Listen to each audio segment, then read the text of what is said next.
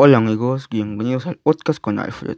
El día de hoy vamos a analizar un reto que se llama El Diablo de la Disco. Este mensaje es más que nada para las chicas. Imagínense que un día salen con sus amigas de antro, salen a bailar, de repente estando en la disco, un chico muy guapo, muy seguro de sí mismo, las invita a bailar. Pero ¿qué harían si después de bailar con él se enteraran que ese chico no es una persona, sino es el mismísimo diablo. Bueno, de eso va el relato de hoy. Comencemos. El siguiente relato es un hecho tan real como escalofriante, debido a los acontecimientos poco explicables que hasta la fecha muchos habitantes de esta ciudad aún los recuerdan. Sentirás miedo.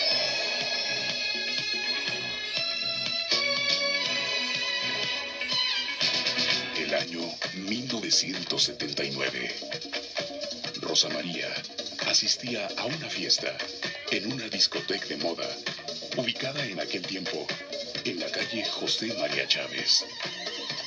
Todo estaba listo para una completa noche de diversión. Oye, ¿ya viste? Ese galán está guapísimo. Ay, sí, pero no sé, pero hay algo que parece que ya lo conozco. Pues preséntalo, ¿no? ¿Qué tal, chicas? Hola, ¿cómo te ha ido, Rosita? Ella se sorprendió, debido a que ignoraba cómo es que esa persona, de extremada apariencia varonil, la llamaba por su nombre. Y Rosa María no lo recordaba. Aquel hombre dominaba en su totalidad la conversación que sostenía con el grupo de amigas.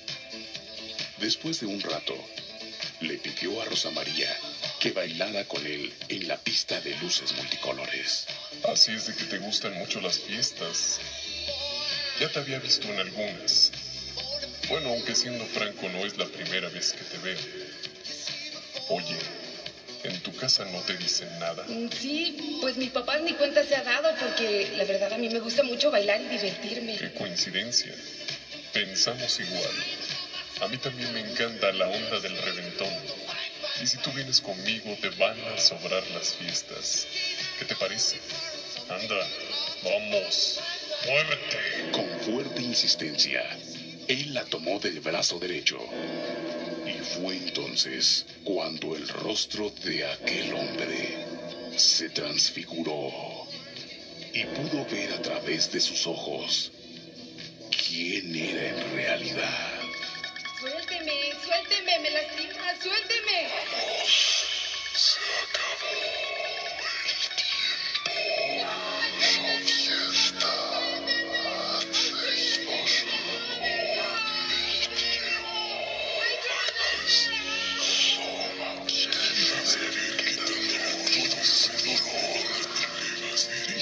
Escuchar esto, Rosa María quiso soltarse de aquel hombre, pero una fuerza desconocida se lo impedía.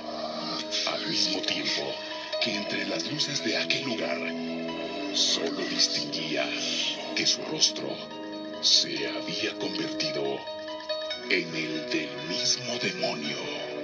Y entre el ruido, nadie de los ahí presentes pudo escuchar sus ruegos. Cuando las luces se encendieron, el ruido de las bocinas bajó su volumen. La muchedumbre ahí presente descubrió a la chica tirada en medio de la pista, sin pulso y con la mitad de su cuerpo lleno de quemaduras. Después de un tiempo, cuando los médicos examinaban las quemaduras de Rosa, nunca pudieron determinar con qué se habían hecho las mismas y no les quedó otra más que creerle a esa pobre mujer que las heridas y quemaduras habían sido hechas por el mismo demonio. ¿Y ustedes están seguros de quién es esa persona que conocieron en su última salida? Universal. Viviendo el Día de Muertos.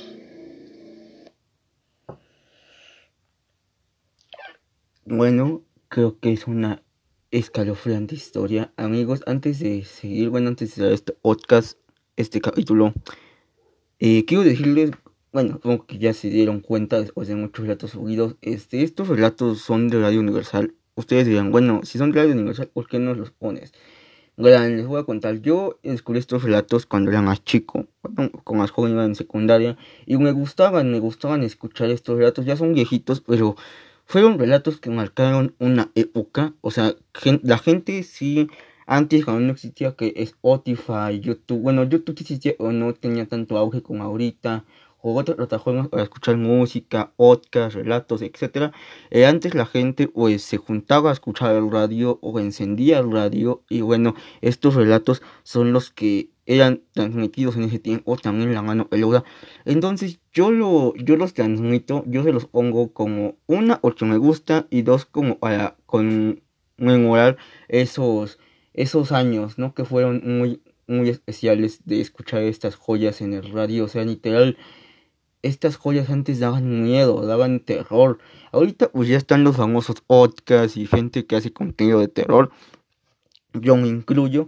Pero pues no hay que olvidar de los no hay que olvidar las raíces de dónde venimos y más bien es lo que es la mano peluda y Radio Universal fueron los pioneros para que se hiciera esto de relatos, de hacer podcasts, de todo lo que estamos haciendo ahorita, lo que hay ahorita de terror, tanto en YouTube como en Spotify, son fue gracias a Juan Ramón Sainz, a Radio Universal y a otros, porque sin ellos no seríamos nada, no tendríamos este contenido, no, no podríamos acostarnos en nuestra cama a escuchar un relato, una historia. Es más, si no hubieran, si no se hubieran arriesgado a hacer un programa así, así se los pongo, no existiría nada de esto, ni los podcasts, ni nada, ni pastas, ni nada. Así que les debemos mucho a Juan Ramón Sainz, a la mano peluda, eh, a Radio Universal, a Teo a la Medianoche, a muchas emisoras que hicieron esto posible. Les debemos muchos y pues esto, ahora sí que ellos fueron los pioneros para que nosotros y más gente haga, sea, creador, sea creadora de contenido de cosas terroríficas. Eh, y pues bueno, sin, más, sin nada más que decir amigos, me despido. Espero que les haya gustado este capítulo.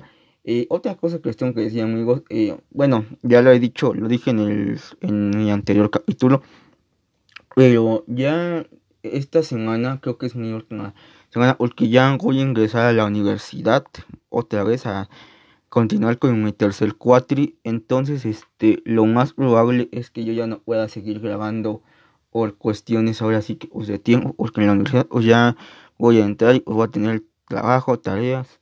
Eh, voy a intentar hacer un pero la verdad no les voy a mentir diciendo que voy a ser constante porque no sé cómo voy a estar en el ritmo de trabajo. Eh, hasta ahorita ya tengo varias cosas grabadas, o sea, si ganas de seguir subiendo, subiéndose capítulos. Pero amigos, este, se les digo, eh, no sé cómo voy a estar ahora en el ritmo de trabajo cuando entre. Yo intentaré, intentaré grabarlos. A lo mejor no van a ser dos como estaban acostumbrados de lunes a viernes. Voy a intentar grabar. Y si es posible, les estaría subiendo nada más capítulos el viernes.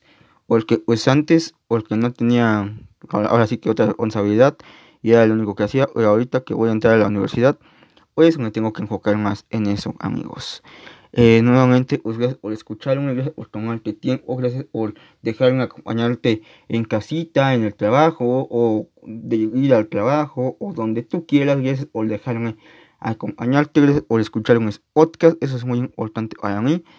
Y pues bueno, sin más que decir, hasta la próxima.